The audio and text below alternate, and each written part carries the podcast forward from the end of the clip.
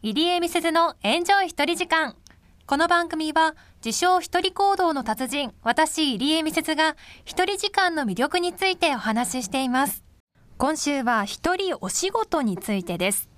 まあ、仕事といえば、私はまあ今アナウンサーとして働いているので、その仕事の話を少ししようかなと思うんですが、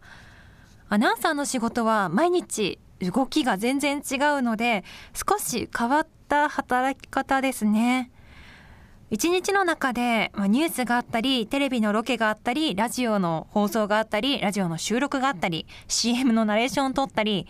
SNS に載せる動画を撮ったりとか、イベントの打ち合わせをしたりとか、もうそんな感じで、もう目まぐるしくいろんな方と関わります。ニュースだったら、報道部で報道部の皆さん、記者の方と関わりますし、テレビのロケってなったらテレビ制作部。で、まあ、外部のディレクターの方や、あとはカメラマンの方、音声さんなども、外部から来る方も結構多くいらっしゃるので、現場で集合なんてこともあって、今でも初めましてっていうことは結構あります。で、マーローはテレビ、ラジオ両方あるので、ラジオはラジオ制作部というところがあって、このラジオ制作部のディレクターの方と一緒に番組やることもありますし、これも外部のディレクターの方ってこともありますし、外部の音声技術の方も結構出入りされています。で、SNS だったらまた違う部署の方と関わりますし、イベントってなったらまた違った部署の方と関わりますし、外部の人ともよくお会いすることがありますね。まあ、こんな感じで、私が所属しているのは、ラジオ制作局というところのアナウンス室っていうところに今はなるんですけれども、何でしょうね。デスクはあるけど、デスクにいる時間って一日の中のわずかな時間なので、どこかにこうずっと所属しているという感覚があまりないんですね。まあ、本当にその日の流れに沿って時間を計算して、まあ、逆算して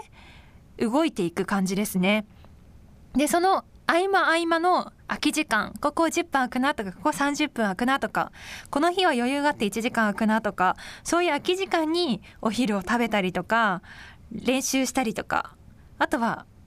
ラジオで使う資料を作ったりとか、あとは、私はレオスタで天気キャスターやっているんですけれども、あれは結構自分で原稿も書くので、原稿書くこともありますし、あとはこの一人時間のように、ラジオの音編集とかもします。ラジオを、スタジオを使って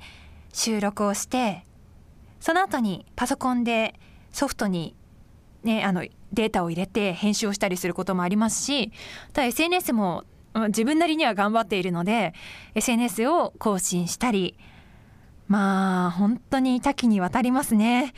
なんか、毎日あっという間です、本当に。朝来て、気づいたら夜7時とか8時になっているっていうのが、もう3年くらい続いています。まあ、基本番組を作るという面では、チームで働くという形なんですが、さっきまで言ったように、いろんなところにお邪魔するような感覚なので、基本はやっぱ一人行動が多くなるんですよね。まあ、一人が私は大好きなので、最高だなと個人的には思っていまして、ずっと同じ部署だったら、なんか周りの目ももっと気になるかなと思いますし、な好き勝手、なんか時間が空いたからって、お昼食べたりとか、どっかにいなくなったりしたら、どこ行ったんだって毎回なるんじゃないかなって思うんですけど、アナウンサーだと、まあ、いろんなところに行ってるのが通常のモードなので、そんなに周りの人も気にしてないという感じですかね。まあ、私はこの空き時間がま特に好きというか大切にしているんですけれども、まあ、私は休憩ももちろんしますが、もともと声があんまり強くないですし、今でもあの滑舌とか、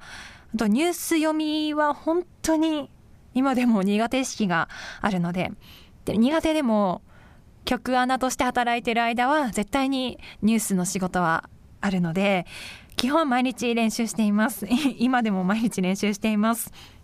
が、記事間に、あの、MRO の局内を歩き回って、テレビ、ラジオのスタジオがいくつもあるので、その空いているスタジオに入って、一人で引きこもって練習を基本的にはしています。何してるのかなって多分違う部署の方からしたら不思議に思うかもしれないんですけど、まあ、こういうふうに過ごしてるアナウンサーが多いんじゃないかなとわかんないんですけどね周りの皆さんがどうやってあの行動しているのか正直全然わかんないです。みんな違うスケジュールなので。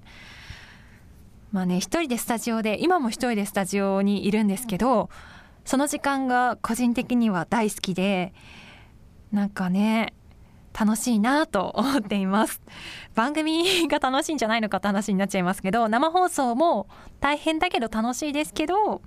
なんか一人で準備したりとかあの練習したりする時間が何より好きです。こういうふうに話してるとねなんか不思議な仕事だなちょっと変わった仕事だなと改めて思ったんですがまあ、実際フリーアナウンサーの方とかタレントさんは番組の前に来て終わったら基本帰るっていうスタイルなので、まあ、社員である局アナならではの働き方かなと思います今回は一人お仕事の世界へあなたをご案内しました。